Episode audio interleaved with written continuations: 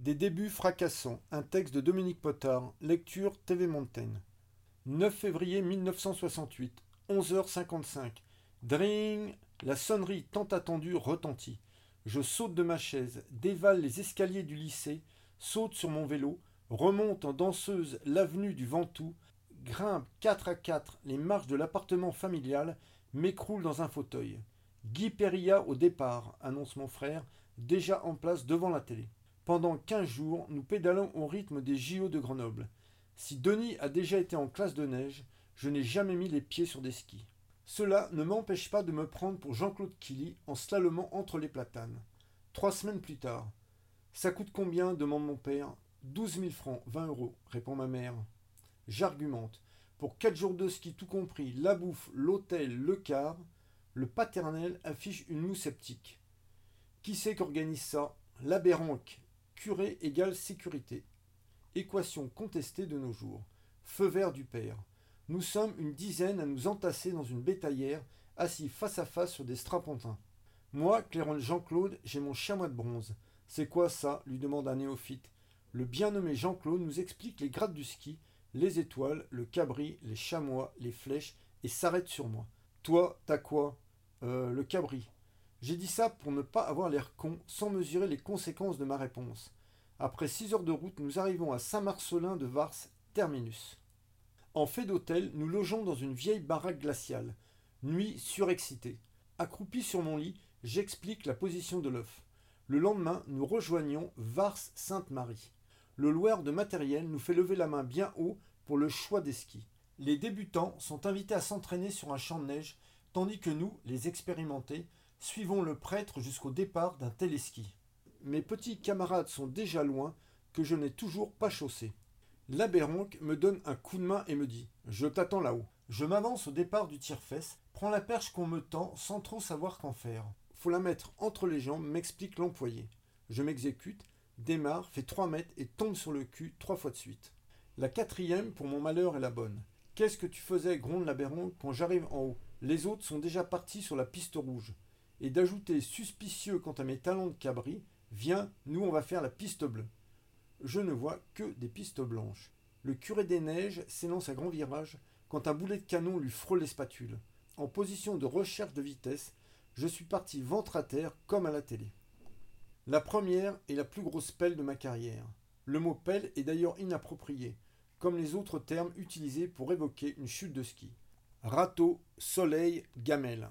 Non, l'expression la plus juste est dépôt de bilan, avec deux skis cassés dans la colonne débit. Flashback. Décrit. Je lève les yeux de mes spatules, un bosquet de mélèze grandit, grandit, je plonge en avant. Voilà ce qu'il me reste comme souvenir de ma première descente à ski. Quand je reprends conscience, un cercle de gens m'entoure. Ça va? me demande une dame. Je me relève lentement. Ça va.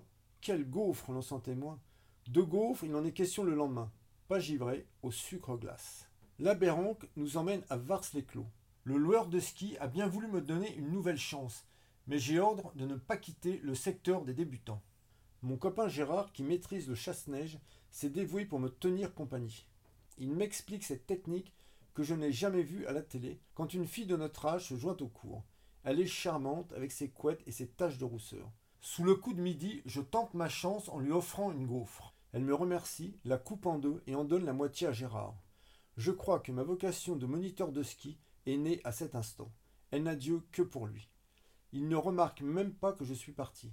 Je marche sans but précis quand je vois un téléski. Le temps lumineux le matin s'est calqué sur mon humeur.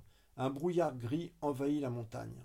Malgré l'interdiction de l'aberronc, je m'avance au départ de l'engin. Il y a bien une petite cahute, mais personne à l'intérieur. Juste un panneau au-dessus du guichet.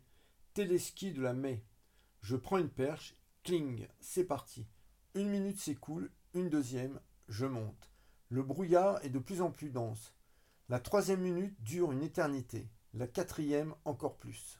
Depuis quelques semaines, mon frère et moi nous passionnons pour une série télévisée, La quatrième dimension. Désarroi sentimental, hypoglycémie, effet de l'altitude, il me semble entendre son générique, quatre notes dissonantes qui se répètent. Une dimension sans espace, ni temps, mais infinie prévient la voix off. Et si c'était vrai, si ça existait vraiment la quatrième dimension? 5, 6, 7 minutes. Je passe plus de temps à regarder ma montre que la trace qui monte devant moi. 8, 9, 10 minutes. Une dimension où les portes entrebâillées du temps peuvent se refermer sur vous à tout jamais. Ce n'est plus un doute, c'est une certitude. Je suis entré dans la quatrième dimension. Pris de panique, je lâche tout. Pars en marche arrière, bascule cul par-dessus tête dans un talus. Ma perche s'éloigne dans la brume. Je suis seul au monde. Je me relève, tente de me raisonner. Il faut redescendre. Le peu de lucidité qu'il me reste m'exhorte à ne pas m'éloigner du téléski. Lui seul peut me ramener en ce bas monde. S'ensuit un message en morse. SOS incompréhensible. Un trait, un point, un trait, un point. Un chousse, un cratère, un chousse, un cratère. Et à chaque fois rechaussé dans une neige où j'enfonce jusqu'aux genoux. Combien de temps dure ce calvaire? Je ne sais pas. Ma montre a pris l'eau. Quand j'arrive sur la route, les voitures ont les phares allumés. Les skis en croix sur le dos, je longe le bas-côté quand une camionnette s'arrête. Tu vas où? Saint-Marcelin. Monte derrière. Il fait nuit lorsque j'arrive à destination. Je descends la ruelle jusqu'à notre gîte, pousse la porte. L'aberranque, seul devant le poêle à bois, bondit de sa chaise. Mais t'étais où? Tout le monde te cherche. Même si elle est sincère, ma réponse sent le foutage de gueule. Dans la quatrième dimension. À cette époque, le téléski de la Mai était le plus long d'Europe, près de 3 kilomètres.